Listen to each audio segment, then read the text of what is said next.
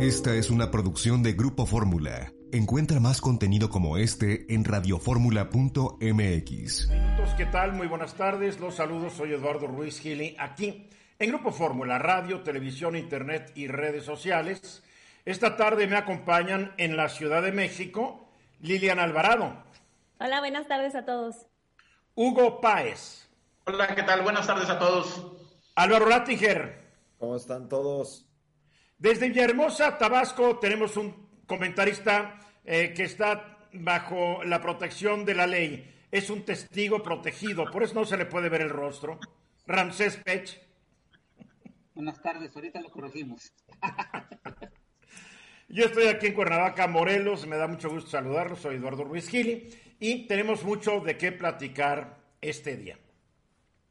El presidente Andrés Manuel López Obrador, en su conferencia de prensa de ayer, al referirse a las vacunas de AstraZeneca que llegaron a nuestro país desde la India, pues agradeció así al gobierno de ese país. Y cito al presidente de México. Aprovecho para agradecer al gobierno de la India, su presidente, el señor Modi, que, dicho sea de paso, está muy bien calificado en su país. Hacen encuestas de algunos países y él es el que nos gana en reconocimiento de su pueblo. Bueno, sí vale aclarar que Narendra Modi no es el presidente de la India, es el primer ministro. El presidente de la India es una figura decorativa, ah, tipo monarquía constitucional como la reina de Inglaterra. El poder reside en el primer ministro. Pero esos errores cualquiera los hace, aunque no los debería ser el presidente de un país al referirse al gobernante de otro. Pero no importa. Andrés Manuel se basó en encuestas que se hacen en algunos países para decir que Modi está muy bien calificado en su país y que es el único que le gana en reconocimiento de su pueblo. Las encuestas a que aludió son las que diariamente se realizan para elaborar un llamado Global Leader Approval Rating Tracker, que da seguimiento a los niveles de aprobación de los gobernantes de 13 países, México incluido. El tracker es un proyecto de Morning Consult, una empresa estadounidense especializada en tecnología de investigación de encuestas en línea fundada en 2014. La empresa explica así su metodología. Morning Consult realiza más de 11.000 entrevistas diarias en todo el mundo sobre la aprobación de los líderes. Los datos diarios de la encuesta se basan en un promedio móvil de 7 días, con un margen de error de más menos del 1 al 3%. Así, para los resultados más recientes, correspondientes al 9 de febrero, la aprobación neta de los gobernantes, es la diferencia entre quienes aprueban y no aprueban sus gestiones, coloca en primer lugar a Modi con 56 puntos. 76% de la gente en la India lo aprueba y solamente el 20% lo desaprueba. Y en segundo lugar está el presidente de México con 34 puntos, porque él tiene 62% de aprobación y 28% en desaprobación. Al indio y al mexicano le siguen los gobernantes de Australia con 30 puntos, Alemania con 24, Italia con 23, Estados Unidos con 22, Canadá 0, Corea del Sur en menos 4, Reino Unido menos 9, Brasil menos 12, Francia y Japón en menos 25 cada uno y España menos 31. Es decir, que los gobernantes del Reino Unido, Brasil, Francia, Japón y España están francamente reprobados. Que el 62% de los mexicanos apruebe la gestión de López Obrador es algo que no son capaces de entender sus detractores y más cuando son más que evidentes los fracasos de su gobierno en la lucha contra la delincuencia, el mal manejo de la economía o la gestión de la pandemia. La explicación del porqué de la alta aprobación del presidente, a mi juicio, es muy sencilla. Después de décadas de ser gobernados por individuos cuya honestidad y eficacia dejaron mucho que desear, la mayoría de los mexicanos, y otra vez me refiero a encuestas hechas en México, ven a Andrés Manuel como un hombre realmente honrado que en verdad se preocupa por mejorar la calidad de vida de los que menos tienen. Estas personas creen, y con razón, que al asumir el poder el país estaba en una pésima situación y que sus antecesores se lo dejaron muy desordenado. También que esta mayoría, quién sabe si con razón, que él sí será capaz de mejorar la situación nacional. De acuerdo a Coneval, 48% de la población de México es pobre, 30% es vulnerable por carencias sociales o por ingresos y solo el 22% no es pobre o vulnerable. Yo me pregunto, ¿A quién apoyará la mayoría de los pobres y vulnerables? ¿Al que les ofrece la esperanza de un futuro mejor o a los que representan un pasado fallido? ¿Al que cree que es un hombre honesto o alguien de dudosa reputación? La respuesta para mí es muy sencilla y no hay que ser un genio para entender porque Andrés Mar López Obrador es popular, pese a que no lo quieran aceptar quienes no lo quieran aceptar. Sí, Liliana. No, yo creo que Eduardo eh, esa es su popularidad, como dices, le guste a quien le guste y le moleste a quien le moleste.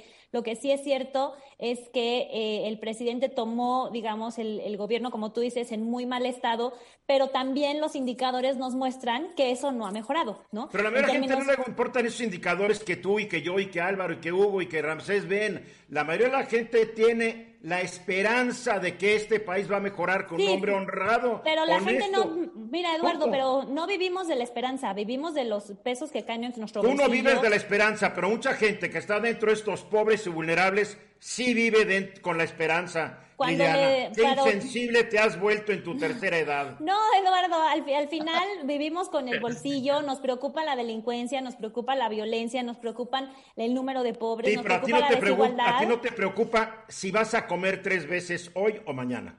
Y eso no se ha resuelto. Pues no se ha resuelto, pero la gente está dispuesta a darle la oportunidad. Ah, es otra cosa. A ver, Hugo. Pues mire, Eduardo, el pasado estuvimos comentando en tu programa que el presidente, antes de, salir, antes de regresar de la, del COVID, eh, tuvo una caída consecutiva de ocho días, 1.5. Ahorita siguió la caída consecutiva, no ha tenido ningún solo día con un, ni siquiera una décima de positivo. Ahorita ya acumula 2.6 puntos negativos. No es mucho, pero se habla de una tendencia. No sé a nivel internacional qué quiere decir de que Modi, eh, puesto contra Andrés Manuel López Obrador, el 1 y 2, a mí se me hace eso como de revista del corazón. Pero este, aquí, por ejemplo, en la Ciudad de México, ahorita hay encuestas donde están poniendo a, los, a los este, candidatos de Morena con un un peligroso, una peligrosa ruta a perder tres delegaciones más de las que no tienen ahora. Este, vaya, y, son datos duros. Bueno, eso nada más, ahí lo pongo. ¿Datos duros de dónde, mi estimado Hugo? Yo, yo acabo de dar datos duros. ¿Cuáles son los datos duros tuyos? Mira, ahorita no tengo la. Yo no vengo preparado con la encuesta, pero el próximo martes te lo digo. digo tú no, no, no, no, ya que no, yo el próximo martes traigo otros datos duros. No, hay que. Bueno, aquí, los pelos de la burra en la mano, por favor. hablando del tema. A ver, ahorita, ahorita si tú googleas, hay en, en, en, en, este, en encuestas y notas donde te hablan de tres delegaciones que pueden perder. O sea, vaya, son datos duros, no los traigo ahorita porque tú los traías del tema preparado. Bueno, pues digo yo, siempre preparado, hay que ser como los Boy Scouts. Tú no fuiste Boy Scout, me estoy imaginando. Álvaro. A ver, hablemos de datos duros. Hay que tratar de alinear un poco el comportamiento de Andrés Manuel López Obrador comparativamente a dos presidentes, de los que podemos aprender mucho. Y justo en mi columna de la semana pasada en, en Mercados.0 hablaba de eso. Si tú analizas el comportamiento de Bush hijo como presidente, después del ataque a las Torres Gemelas, su aprobación se va al 90%. Es una de las aprobaciones más altas en la historia. Eh, no obstante, acabó cerrando en mínimos históricos, acabó cerrando en 42% de aprobación. Si nosotros tomamos esa curva y Lo mismo le pasó a su papá lo mismo le pasó a su papá, nada más el papá hizo un solo término. Sí, por este, eso ya no tuvo el segundo. Exactamente. Si nosotros analizamos a Vicente Fox, yo entiendo que a Andrés Manuel no le gusta la comparación, pero son exactos, o sea, si tú sacas la correlación, es muy similar el descenso en la curva de Vicente Fox y la de Andrés Manuel López Obrador. Y ojo, el, el único presidente que hemos tenido que ha ganado popularidad en México fue Ernesto Cedillo Ponce de León, que arrancó en el 47 y terminó en el 67 y así nos dejó, y así, nos, dejó. Eh, no obstante, vean Enrique Peña Nieto que arrancó con 55. Ya tenemos que ir a mensajes, pero para mí no me cuesta ningún trabajo explicarme la popularidad del presidente. ¿Por qué? Porque los pobres, los desposeídos son la mayoría. Entiéndanlo, no hay que ser genio. Exactamente 15 minutos faltan para que sea la hora. A ver, Hugo Páez, la soberanía nacional que los gobiernos de esta república han utilizado desde tiempo inmemorial para para justificar sus acciones. Eh, en nombre de la soberanía nacional, el presidente, no me acuerdo cuál, Peña y Peña, no sé cuál, le declaró la guerra a Estados Unidos ahí por 1845-46 y así nos fue. O sea, no solamente perdimos la guerra, perdimos la soberanía nacional sobre más de la mitad de lo que era el territorio mexicano. En nombre de la soberanía nacional, Lázaro Cárdenas expropió el petróleo y López Mateos nacionalizó la industria eléctrica y hoy pagamos esos errores. Pues sí, Eduardo, porque hoy el presidente habló de soberanía y bueno, tal vez confunde el término con autosuficiencia en cierta forma, ¿no? Eh, son muy parecidos, pero él habla de que eh, por tener este tipo de soberanía, digamos, en la, en la, industria eh, eléctrica, pues nos está pasando lo que nos pasó con los apagones, porque trataron de implementar nuevas tecnologías de bote pronto, ¿eh? De bote pronto, iniciando él. Y bueno, no compraron suficiente gas y hasta el jueves posiblemente se van a controlar los apagones que empezaron en Nuevo León, en Tamaulipas y en Chihuahua. Bueno, como lo explicó ayer Ramsés Pech, que tal vez no lo escuchaste, no pueden comprar el gas porque no hay dónde almacenarlo, porque es una herencia del pasado, no hay dónde almacenarlo. Y Ramsés también ayer nos dio una cátedra de que los ductos que vienen de Estados Unidos no operan cuando la temperatura baja de los 8 grados. Entonces, cuidado, aquí no es de que no quiso comprar, no se pudo comprar. Bueno, el presidente dijo eso, Eduardo. Yo creo que el presidente no está informado, así como también habló de que este enfrentamiento que tuvo con las farmacéuticas, hoy lo dijo, este enfrentamiento que tuvo con las farmacéuticas este, hicieron, eh, le ha provocado un desabasto terrible en medicamentos contra el cáncer, en medicamentos contra enfermedades terminales como VIH, SIDA. Y también no, hay vacunas contra la influenza, por ejemplo. Sí, exactamente. Y, y, también habló de que eh, la producción que está haciendo Pfizer en Estados Unidos, Pfizer Estados Unidos este caso lo va a llevar a la ONU porque no le quieren vender a México. Entonces México tiene que ir a Europa a conseguir las vacunas. Por lo tanto, bueno, en México... Es que Pfizer tiene una planta en Bélgica y Pfizer dijo, la producción en Estados Unidos para Estados Unidos, la de Bélgica es para el resto del mundo, les guste o no. Pues sí, nada más que va a llevar el caso el presidente a la ONU. y... Qué bueno, la ONU no puede resolver nada en esto. A partir de esto, dice el presidente, México va a desarrollar su vacuna patria. Entonces... qué bueno. Sí, bueno, aquí, aquí el problema es que eh, ahorita tenemos la pandemia, ¿cuánto nos puede llevar a desarrollar este, una vacuna para el coronavirus? No lo van a hacer, Hugo, tú ya lo sabes, porque al mismo tiempo dijo, al mismo tiempo y en la misma mañanera de hoy, dijeron que tenían más de 200 millones de vacunas, 230 millones de vacunas ya comprometidas para comprar. O sea, una cosa es lo que diga y otra es lo que supuestamente ya hicieron. Pues sí, nada más que una cosa es lo comprometido y otra cosa es también de que Pfizer está retardando y no van a llegar lo comprometido como ellos lo firmaron, como lo están diciendo, por un lado. Pues ahí sí no lo sé, porque la, la, semana pasada la presidenta de Pfizer en México le mandó una carta al presidente donde dijo que ya se iba a normalizar la entrega de las vacunas. Lo único que podría en riesgo la entrega de vacunas de Pfizer es que la Unión Europea diga que no se pueden exportar de la misma Unión Europea porque hay faltante de vacunas en esa zona. Sí, posiblemente. Mira, pueden ser, pueden ser muchísimos detalles. Aquí lo que estamos viendo es que el uso, de, el uso demagógico de, lo que es soberanía, de lo que es autosuficiencia para justificar realmente los errores que ha tenido. Y, por ejemplo, este enfrentamiento, porque este enfrentamiento que tuvo con los laboratorios, con las farmacéuticas, eh, más, más precisamente hablando, eh, esto ha derivado en que también el problema con las vacunas se haya agudizado. Él habla directamente hoy contra, contra, contra el laboratorio PISA, que no es una farmacéutica, es un laboratorio donde dice que está controlando este tipo de medicamentos. Pero es un laboratorio farmacéutico. Contra México. Perdón, no te escuché. Es un laboratorio farmacéutico. Es un laboratorio, sí, es un laboratorio, exactamente. Entonces PISA, eh, él, está diciendo que este bloqueo está entorpeciendo. Sin embargo, el, ¿hacia dónde va el discurso? El discurso va hacia la soberanía y decir, nosotros tenemos que ser autosuficientes totalmente. Sí, es una buena idea. Nada más que tú no puedes comprometer la salud, por ejemplo, de los niños con cáncer, la salud de los mexicanos, las vacunas, no puedes comprometer tampoco el suministro de energía. Van cuatro pagones en estos Yo te lo pongo más fácil, Hugo. No hay país que sea autosuficiente en nada.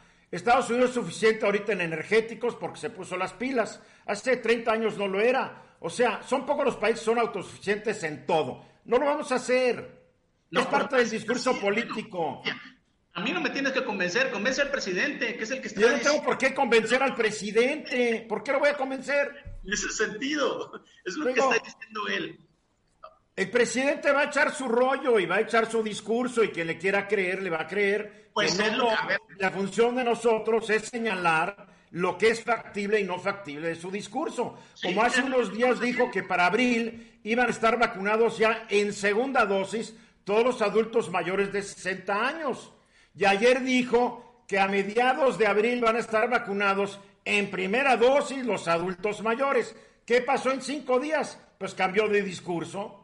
Pues sí, pero hay que, hay que, hay que estarla señalando porque al final ah, claro. lo único que está haciendo es justificando los errores de bote pronto. Yo creo que el presidente está realmente muy desinformado, Eduardo. Porque yo no lo sé, yo no lo sé, no lo sé. O, o él mismo da esa información para tratar de ocultar las fallas, los errores, etcétera. Yo sí estoy de acuerdo que los laboratorios abusaron e hicieron muchos negocios chuecos en este país. Por Pero sabes qué, antes de haberlos mandado por un tubo, se hubiera contratado a los otros laboratorios del resto del mundo y después ya los mandabas por un tubo. Pero aquí los mandó por un tubo y después se pusieron a negociar con otros. Mala posición estratégica, ¿no? Álvaro.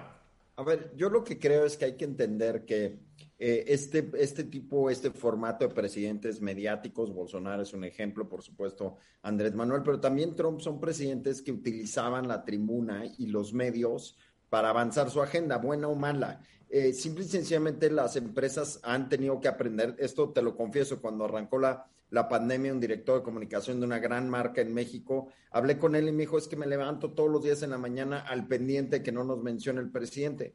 Pero te lo puedo decir, hoy, dos años después, las marcas han entendido que es fair play, se vale que el presidente te nombre y las marcas han aprendido a nombrarlos de regreso. Pfizer ha sacado las uñas, las farmacéuticas, algunas gasolineras. Es decir, las marcas han entendido que si el gobierno utiliza una nueva metodología de comunicación muy mediática, acuérdate cómo Trump tundió a Boeing al inicio de su presidencia todo para que le bajara el precio del avión. Entonces, y no pasa nada, a fin de cuentas, el país sigue. Las marcas han aprendido, las empresas Hugo han aprendido cómo contestar. Ahora bien, dándote la razón, creo que también el presidente ha entendido que el llevar esta mecánica muy de, muy de látigo con, con las empresas, pues hace que cuando tenga que llamar y pedir solidaridad y favores, las marcas no están tan, tan abiertas a decir, sí, presidente, le ayudo. Y esa es la consecuencia de no tener una relación mucho más dócil y constructiva entre iniciativa privada y gobierno. Y esto es cierto, insisto, en Estados Unidos, es cierto en Brasil, es cierto en algunos lugares de Europa. Ve lo que está pasando en, en lugares inclusive como Polonia, donde la Suprema Corte no se pone de acuerdo con el gobierno y el gobierno con la población.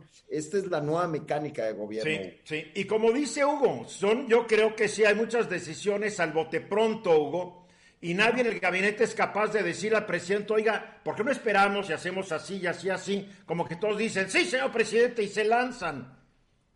Y por eso vemos lo que está pasando, Hugo. Sí, definitivamente. Eso no lo dudes ni un milímetro, Eduardo. Que es parte del sistema político mexicano donde sí siempre es un servilismo al presidente. Sí, aquí lo importante también es que parece que en el gobierno de la Cuarta Transformación hay, un, hay una incomprensión de la mecánica y del mercado internacional, de cómo se mueven las, las transnacionales y lo que está pasando es que nos está metiendo en un problema gigantesco. El presidente no esperaba la pandemia y ahora este problema de enfrentarlos se está agudizando brutalmente mensajes. Estás escuchando Eduardo Ruiz Gili. Minuto después de la hora, una terrible noticia ocurrió ayer lunes, donde en el municipio de Cozoleacaque, Veracruz, asesinaron a la expresidenta municipal priista Gladys Merlín Castro y a su hija Carla Enríquez Merlín. fueron encontradas dentro de su domicilio, aparentemente las mataron a puñaladas. Tenían tres guardias de seguridad, pero aparentemente tampoco sirvieron de gran cosa. Y para que nos platique qué es lo que ha ocurrido, porque tengo entendido, eh, Cirilo Vázquez Parisi, actual presidente municipal de Cosaracaque por el PRI, tengo entendido que la policía estatal nunca llegó al lugar de los hechos, todo lo tuvieron que manejar por medio de la policía municipal.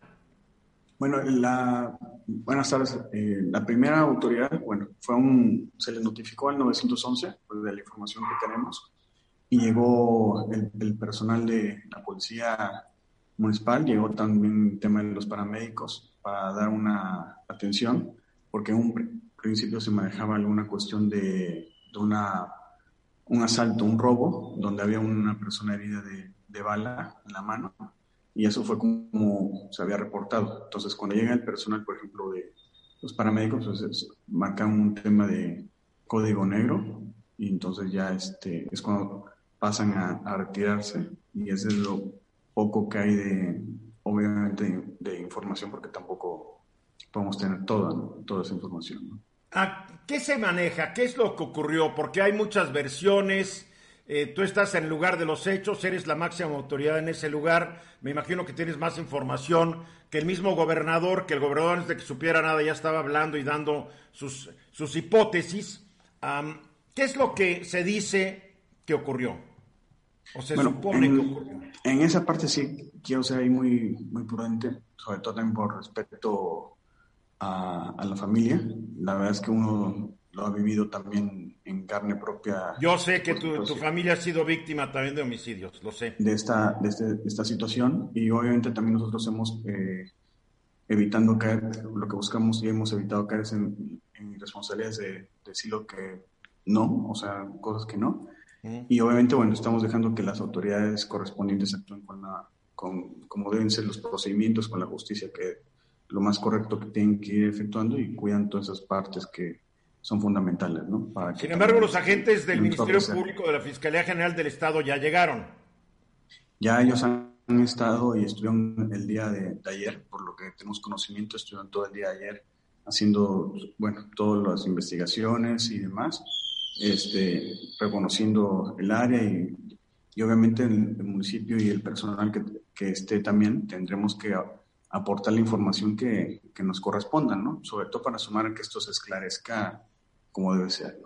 Porque el gobernador Cuitlán García hoy en la mañana quería, quería darle a este asunto un tinte político, como diciendo que el PRI, pero si ella era expresidenta municipal del PRI, eh, y su hija creo que también era militante del PRI.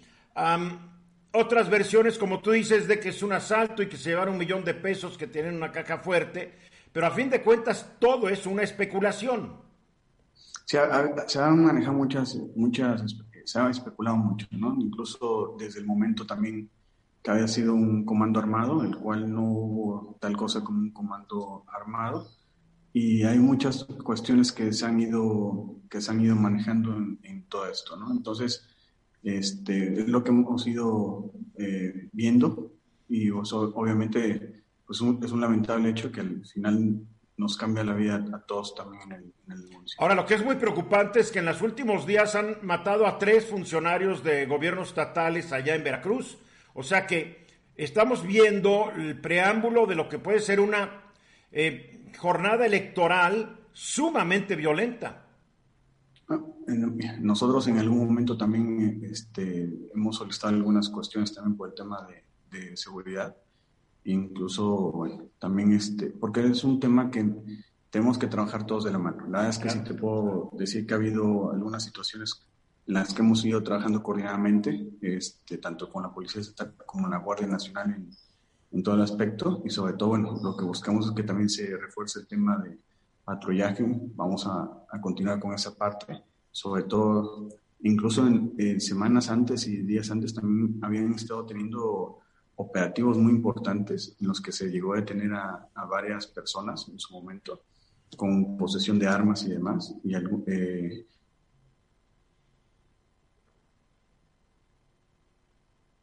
Aparentemente tenemos una te digo que un, sí.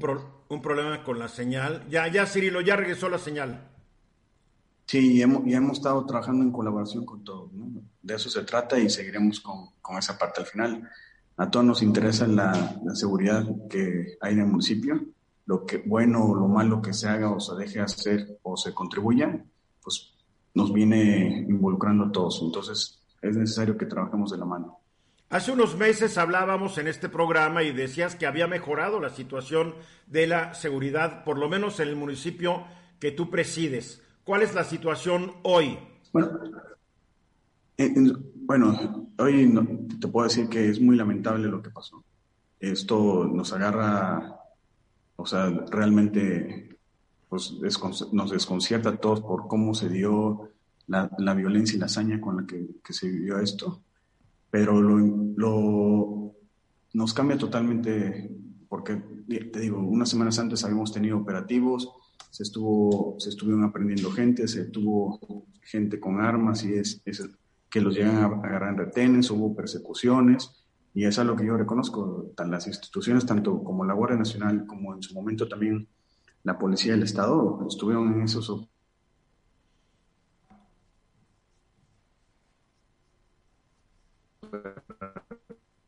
operativos y... Sí, te escuchamos. Pues aparentemente tenemos un problema ahí con la comunicación con el presidente municipal de Cosa, la Cosolacaque, en Veracruz, pero ha habido demasiadas versiones que han salido hoy sobre el asesinato de Gladys Merlín Castro y de su hija Carla Enríquez Merlín. Eh, realmente esto ha conmocionado al estado de Veracruz, la vida política pues está de cabeza, porque estos son homicidios que vienen a sumarse a otros que han ocurrido durante el mes en curso. ¿Cómo está Cozoleacaque por la pandemia y por la crisis económica, Cirilo? Pues ahí vamos, la verdad es que también nos hemos ido sumando con el tema de, la, tema de la pandemia. En su momento construimos un área COVID también para, el, para la gente con 14 camas, que la idea que funcionara para atender a otras personas que eh, tuvieran este problema. Ahorita hemos ido adquiriendo tanques de oxígeno, lo que hemos tenido la oportunidad de prestárselos a algunos pacientes y demás que nos han solicitado y es con lo que hemos ido tratando de apoyar. Tenemos algunas otras cosas como la entrega de gel, cubrebocas y algunas otras cosas que de manera preventiva, el medicamento también, las pruebas de, de COVID, eh, para COVID también los hisopos lo estamos este, otorgando gratuitamente a los que se acerquen y son de las cosas que estamos este, tratando de, de, de, colaborar con esto, ¿no? Porque al final nadie es vulnerable a esto, al contrario, todos podemos ser susceptibles a, a, con, a caer con el tema de esta enfermedad. Claro, también... yo recuerdo cuando llegaste a la presidencia municipal traías muchos planes y proyectos para hacer que tu municipio pues, se convirtiera en un interesante destino turístico, te pusiste a construir cosas para atender a los turistas. Obviamente la pandemia y la crisis económica pues ha dado al traste con estos proyectos y habrá que ver cuándo se recupera el municipio. Sí, nos ha, nos ha, nos ha pegado muy fuerte a todos, y, pero aún así hemos encontrado la forma de no dejar de trabajar. Gracias a Dios hemos trabajado de manera favorable, hemos eh, cumplido con buenas cosas, no lo que hubiéramos querido como en otros años o como el primer año que tuvimos de administración que pudimos gestionar mayores recursos o adicionales, pero estamos ahí enfocándonos a, continuar con este trabajo, ¿no? Los municipios tenemos la responsabilidad de generar prosperidad y generar cosas que realmente beneficien a la, a la ciudadanía. El tema también de trabajar en el tejido social con algunos otros programas o beneficios que otorgamos a la, a la gente también es ir trabajando para que reforcemos el tejido social y reforzar el tejido social también es una forma de trabajar con, para el tema de seguridad, ¿no? La sí, zona pues es una qué zona difícil en gobernar en esta época de la pandemia. En serio que no, no te envidio para nada. Te mando un abrazo, Cirilo, y ojalá se resuelva bien este asunto del asesinato de Gladys y de Carla. Te agradezco y espero que así sea con la mayor justicia que tienes. Gracias. Cirilo Vázquez París es el presidente municipal Gracias. priista de Cozoloacaque, Veracruz.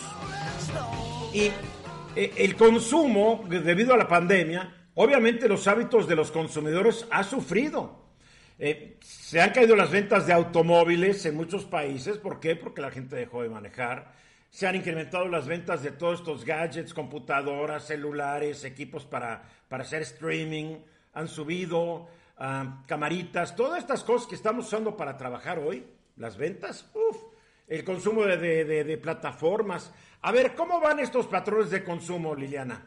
Pues eh, mire, Eduardo, la agencia de inteligencia de mercado Mintel publicó recientemente un eh, documento que justamente pues habla sobre estas tendencias eh, globales de consumo, ¿no? Y el día de hoy voy a hablar sobre dos temas en particular. El primero tiene que ver como con la vida virtual, o sea, ya casi vamos a cumplir pues un año de confinamiento. Al principio pues todo era novedad, este, todas las aplicaciones, la vida digital, era algo nuevo, ¿no? Eh, ahora ya no lo es. Oye, todo es nuevo todos los días y te las ingenias te las ingenias, Eduardo, pero también voy a hablar un poco sobre qué tanto la gente se ha podido adaptar a esta eh, vida eh, digital y también cuáles son algunos de los eh, dilemas en los que han entrado las personas, pues justamente a raíz de, esta vida digital.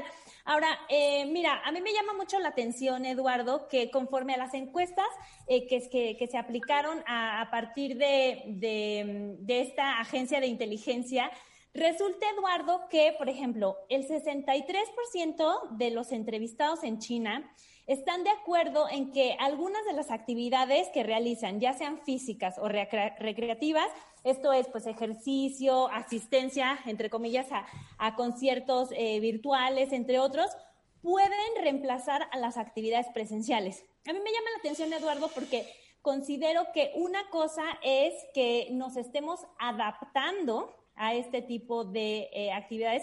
Y otra cosa es que ya consideremos que las actividades virtuales son un reemplazo de las bueno, actividades es que también tienes que pensar que dentro de estos entrevistados ha de haber muchos jóvenes que son gamers, que, que, que se la viven en la red. Para ellos esa es la realidad.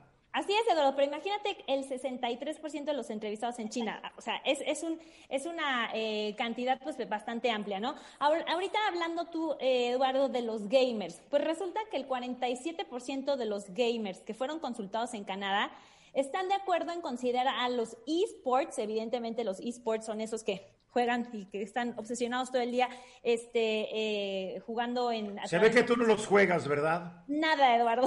como están obsesionados, es como decir que alguien que juega fútbol está obsesionado con el fútbol.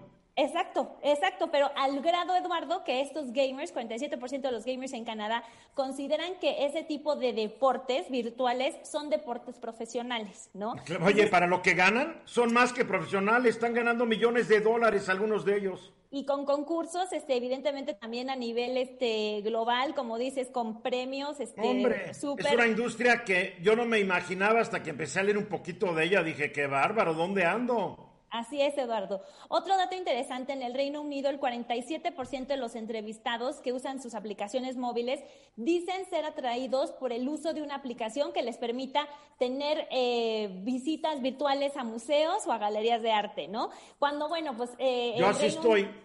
Y, oye, y el Reino Unido que tiene unos eh, museos, bueno, este eh, divinos y, que son la envidia de muchos otros en el mundo, pues es impresionante que ellos eh, ya decidan que eh, están es que es un mundo nuevo, Liliana. Por ejemplo, en YouTube, en YouTube está lleno de recorridos a pie por diferentes ciudades del mundo.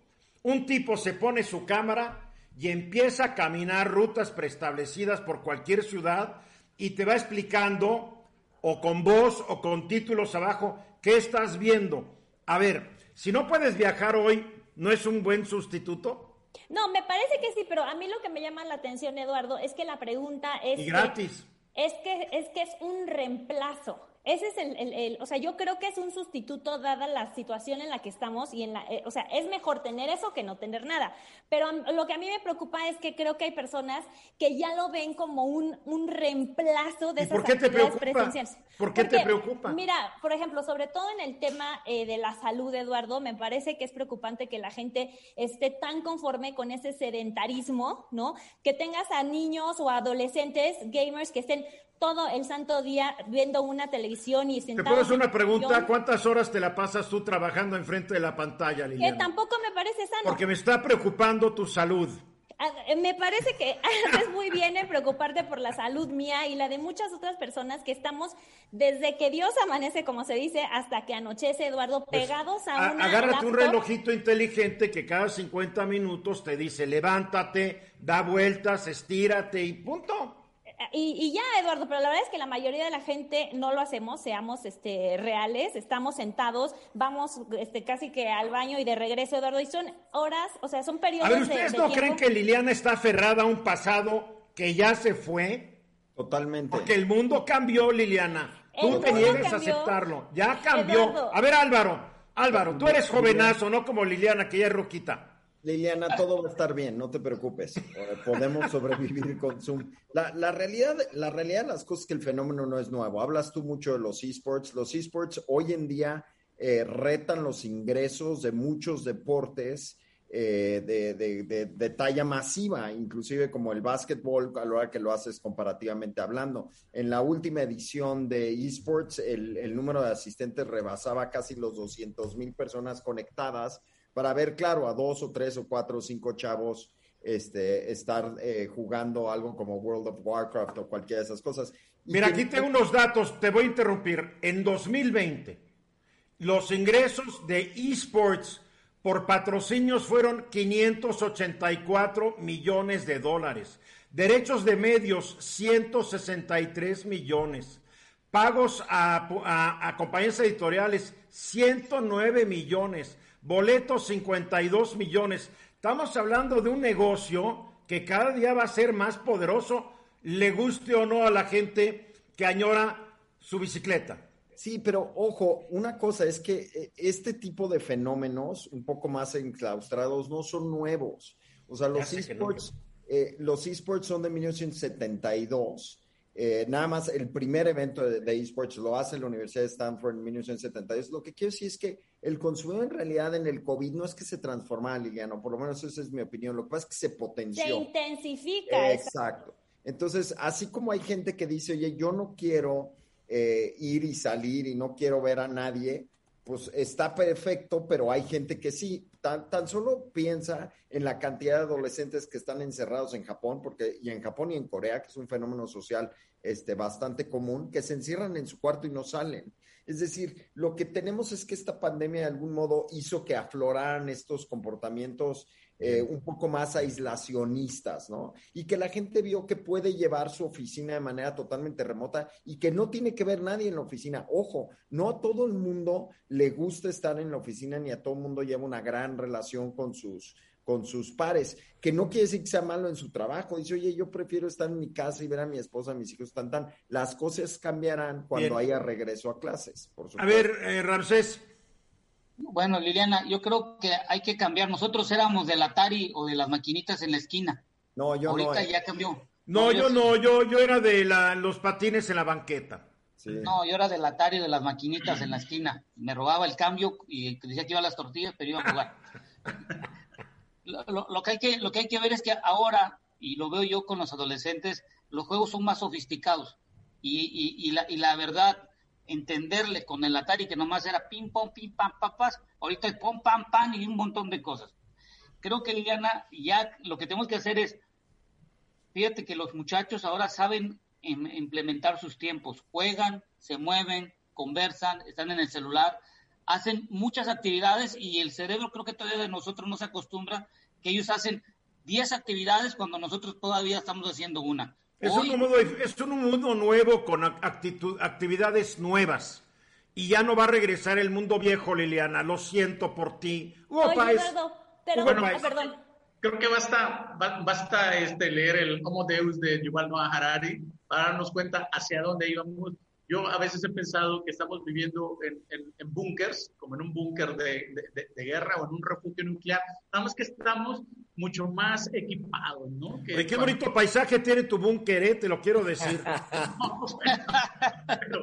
pero, para, como, como, dicen en mi tierra, para lo pata de perro que soy yo, bueno, esto de verdad Yo gracias a esta pandemia veo a personas que no veía antes de la pandemia porque me conecto con Zoom y platicamos, y antes de la pandemia no los veía. O sea, cada quien habla como lo esté, se está adaptando. Pero para concluir, Liliana. Eduardo, para concluir, quiero dar una cifra que es como de lo más irónica. Dice que el 56% de la generación Z que fue entrevistada en el Reino Unido está preocupada por la salud mental que implica el uso en este abuso de la tecnología. O sea, incluso los más jóvenes están preocupados por todos los, eh, digamos, efectos secundarios que puede tener esta enajenación de toda la tecnología, ¿no? Cuando la televisión apareció, cuando la televisión apareció en la década de los 50 del siglo pasado, la bautizaron como la caja idiota y dijeron que todo el mundo iba a acabar siendo un idiota. Cada nueva tecnología siempre crea gran temor, pero entre quienes, entre quienes no la usan o no la entienden. Así es. Vamos a los mensajes. Y obviamente seguimos hablando de los cambios en la conducta de los consumidores y en, la, en las formas en que la pandemia está haciendo que consumamos o dejemos de consumir ciertos productos y servicios. Y uno de esos servicios que está en una crisis espeluznante es el de los viajes, tanto sea viajes de placer como viajes de negocio, Álvaro. Es cierto, Eduardo, y, este es un tema que ha de algún modo flotado eh, entre varias eh, casas de análisis de tendencias, entre diferentes agencias de investigación de mercados, inclusive consultoras, donde unas y otras anticipan o, el cero efecto del COVID en el, en, el, en el viajero de trabajo a personas que dicen que va a desaparecer. Lo que sí sabemos, Eduardo, es que a 26% de ocupación hotelera ahorita en México no será el, el viajero de trabajo el que venga a salvar la industria del turismo. También sabemos que nos enfrentamos a un nuevo paradigma y que nos podemos encontrar algunos cambios y uno de ellos es que la categoría de viajes va a perder importancia. Y es tan simple como esto. 93% de las empresas, iniciado febrero del año pasado, cancelaron sus viajes de negocios. Es un tema enorme si consideras que los viajes de trabajo representan para la industria eh, del turismo aérea 1.4 mil millones de dólares.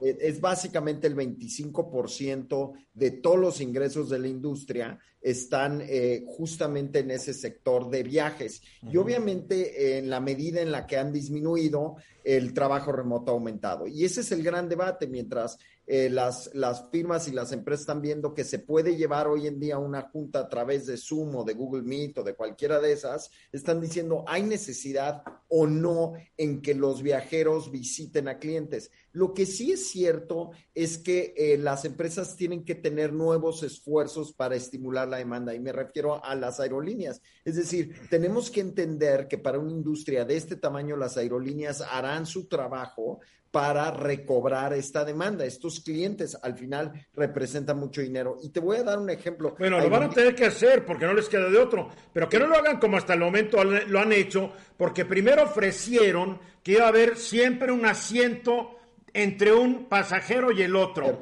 Y les valió un cacahuate. Dijeron, la salud al diablo, hay que llenar los aviones. Entiendo, pero que no digan una cosa y, no la cumplan. Es Porque cierto. si hay una industria que no tiene buena imagen es la de las líneas aéreas. Es cierto, lo que sí veremos, y esto es algo súper importante, es que en las últimas crisis que ha tenido el mundo, desde las crisis económicas del 2000 y el 2008, se ha comprimido el viaje de trabajo. ¿Por qué? Porque simple y sencillamente las empresas han tenido que ser más eficientes y han recortado. Y se han acabado por reponer esto. Lo que pasa es que le ha tomado entre cuatro y cinco veces más tiempo que a la industria del turismo. Es decir, las personas regresarán a viajar por, por temas de turismo, pero el viaje de negocios le tomará cinco veces más lento recuperarse. No obstante, Eduardo, algo sumamente importante es que sí se recuperará, por lo menos así ha sucedido en, en, todo, en todo el pasado de estas crisis. No es, que, el pasado de estas crisis no fuera una pandemia que se esparce por la vía aérea, por el solo hecho de respirar, y esta crisis tiene una pequeña agravante. Está mutando el virus, está está cambiando. Y ahora los expertos dicen que para llegar a la inmunidad de rebaño con todas estas nuevas mutaciones va a ser necesario vacunar el 90% de la población mundial. Y el problema es que tú puedes ver un país que está vacunado el 90% y va a llegar un avión de Nigeria donde la gente no está vacunada al 90% y, y ¿qué vamos a hacer en ese caso? Está muy complicado, yo siento, ¿no, Álvaro?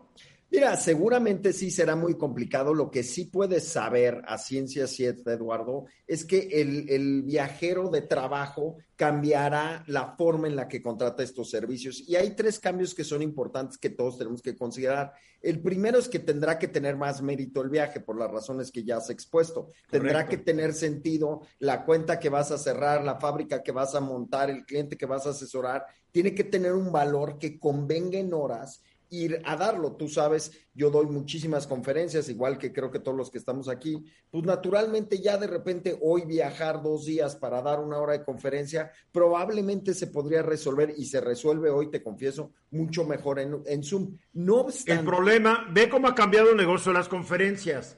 Como ya todo mundo da conferencias gratuitas por Zoom, pues la gente dice, ¿para qué le voy a pagar a Álvaro o a Eduardo o a Hugo, a Liliana una conferencia Sí, fulanito y charrito y menganito los dan gratis. Gracias Álvaro, ahí te, ahí te veo. Es una realidad. Es, mira, no sé, yo afortunadamente no ha sido mi caso, Eduardo, creo que cada quien en su profesión ha logrado defenderse, pero a ver, Eduardo, lo que tenemos que entender es que lo que va a cambiar entonces es que las aerolíneas se van, a las aerolíneas y en realidad el turismo se va a enfocar mucho más en entregar beneficios que en entregar precio. Y ese es un cambio súper importante. Vamos a ver, porque yo no le tengo confianza a la industria de las aerolíneas.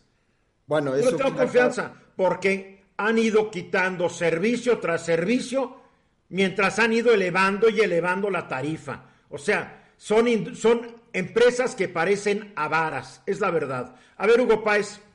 Mira, Eduardo, eh, yo me vine el 4 de enero de Mazatlán en un Airbus, en este Volaris y había nada más dos asientos desocupados, dos.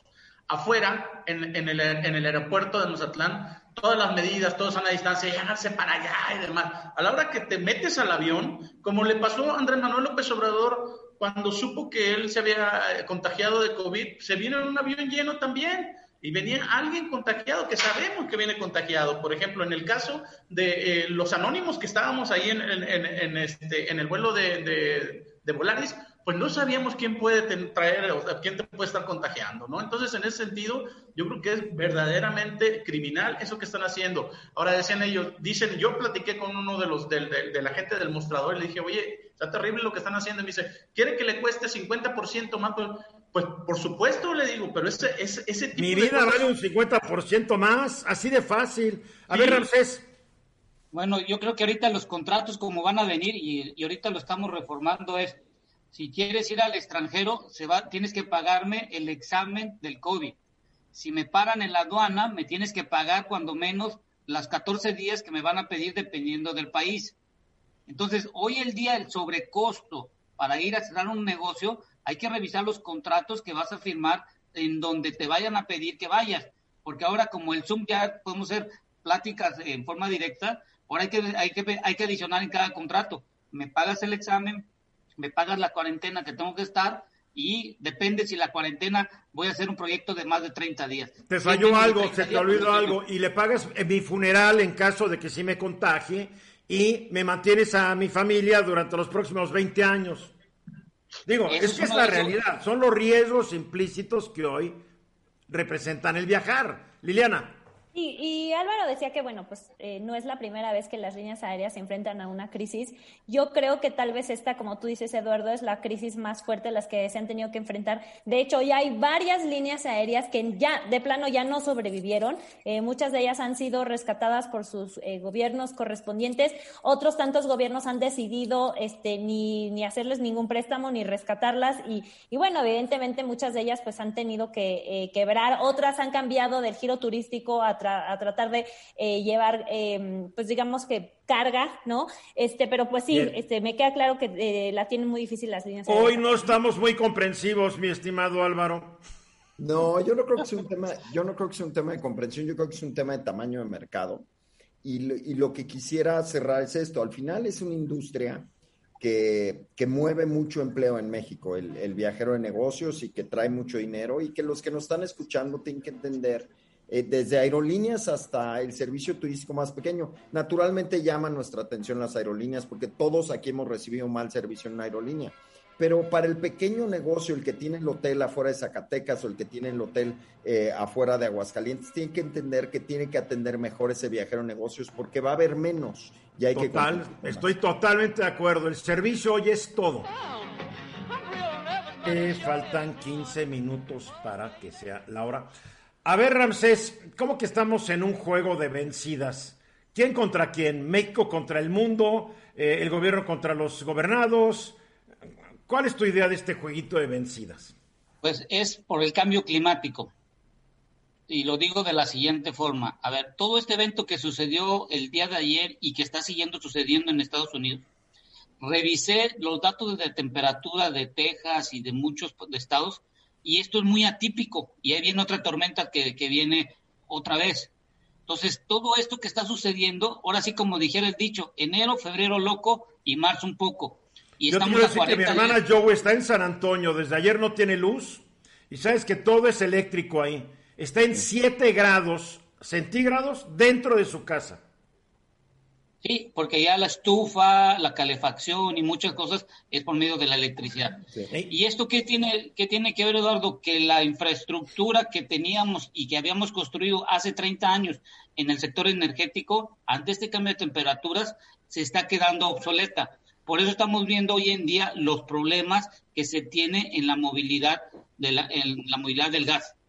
Esto queda como consecuencia que, por ejemplo, ayer la Comisión Federal de Electricidad comentó que en estos cuatro días que han tenido han perdido casi 20 mil millones de pesos en cuatro días.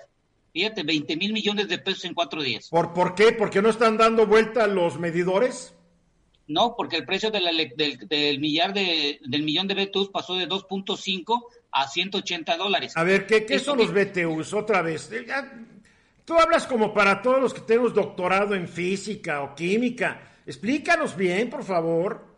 Bueno, los BTU es una unidad de medida de la energía en cómo se vende el gas natural, que puede ser en BTUs o en millones de pies cúbicos, pero lo que se utiliza comúnmente son los BTU, el millar. Y, subió de precio. Y subió de precio. ¿Esto qué significa? Dólares. En dólares.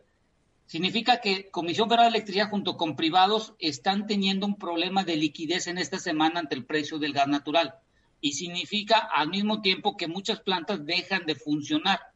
Esto trae como consecuencia una pérdida del dinero en cómo está el, negocio. Y otra consecuencia, otra consecuencia, porque el Centro Nacional de Control de Energía anunció de que eh, va a haber cortes de electricidad en Aguascalientes, Colima, Estado de México, Guanajuato, Guerrero, Jalisco, Michoacán, Nayarit, Puebla, Querétaro San Luis Potosí y Zacatecas hoy a partir de las 6 de la tarde hasta las 9 de la noche, hora del centro. Ahí está una de las consecuencias, Ramses. Sí, y otra de las consecuencias, eh, el día de ayer la Comisión Federal de Electricidad comentó que de lo que se genera en nuestro país, el 60% necesita gas natural.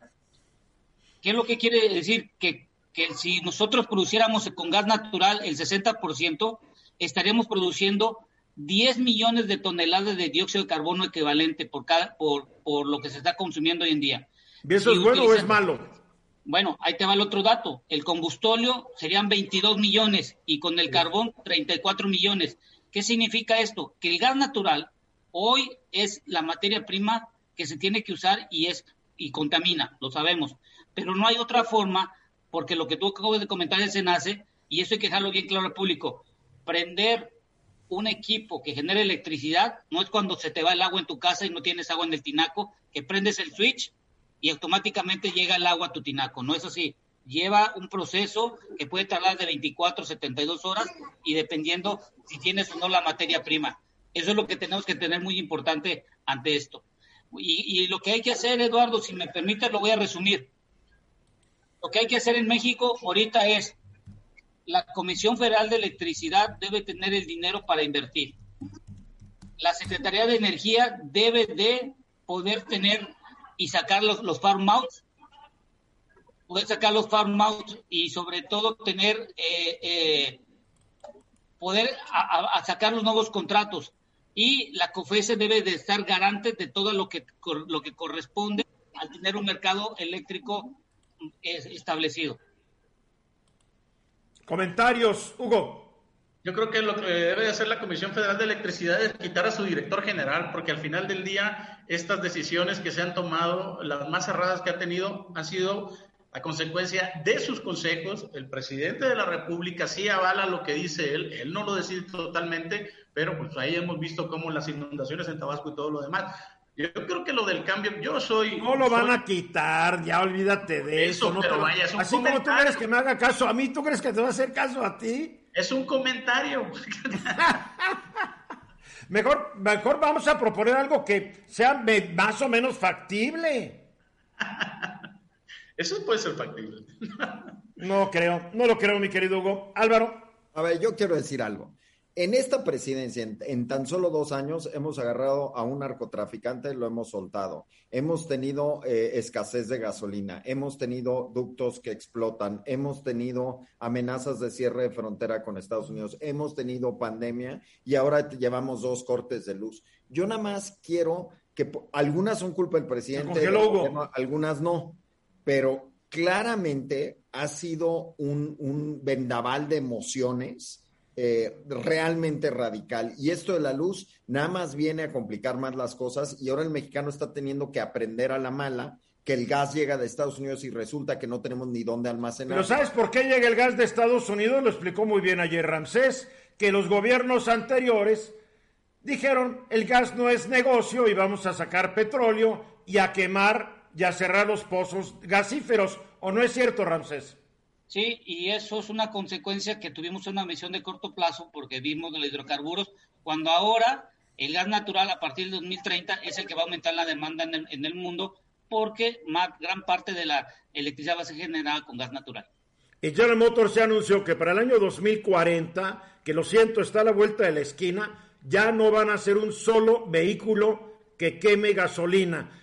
Entonces, México, se va a quedar como Cuba, con puras carcachitas de gasolina para aprovechar dos bocas, Ramsés, ¿o no? Bueno, pero la, la, idea, Eduardo, es, tú tienes en el norte del país lo que se llama cuenca de Burgos, y lo irónico es que el gas que nos están enviando es en zonas de, de yacimientos no convencionales donde se hace el fracking o la fractura hidráulica. Y en México no, los, no lo estamos aprovechando y en Estados Unidos. Ya, ya no te van a hacer caso. Hoy todo el mundo está dando consejos que no les van a hacer caso. No, yo no. Liliana, ¿tú tienes alguna sugerencia que sí te vayan a hacer caso, Liliana?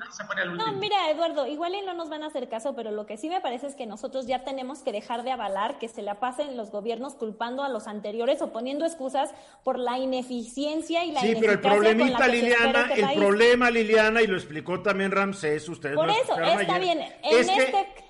¿Cuántos años para poder tener un sistema de gas, mi querido Ramsés? Más de, de entre 5 a 10 años para tener. En este caso en particular, ok, ¿cuántos otros apagones no han sido eh, necesariamente relacionados con este gas y siguen eh, dando este pretextos, disculpas? Bueno, tampoco te van a hacer caso, ya nos vamos. Hoy todos ustedes creen que son tan influyentes que les van a hacer caso. Ya nos vamos. Ramsés, para concluir, tienes 10 segundos. El dilema surgió el día de hoy. ¿Qué es primero? ¿El gas natural o la electricidad? Pregúntate en tu casa cada vez que prendes el switch y, haz un reclamo que te, que te den puro gas natural. Muy bien, ya nos vamos. Lilian Alvarado, Hugo Paez, Álvaro Rattinger, Ramsés Pech, mil gracias. Soy Eduardo Ruiz Gili. Hoy no sé si estará la doctora Joe en mi diálogo nocturno porque está sin electricidad desde ayer, en temperaturas de 7 grados, sin calefacción ni nada. Entonces no sé si esté ya conmigo esta noche. Pero algo pasará hoy a las 9 en facebook.com diagonal e Ruiz Gili y en mi YouTube Ruiz Gili Times. Los espero. Hasta entonces. Gracias mis queridos compañeritos. Gracias. Hasta luego.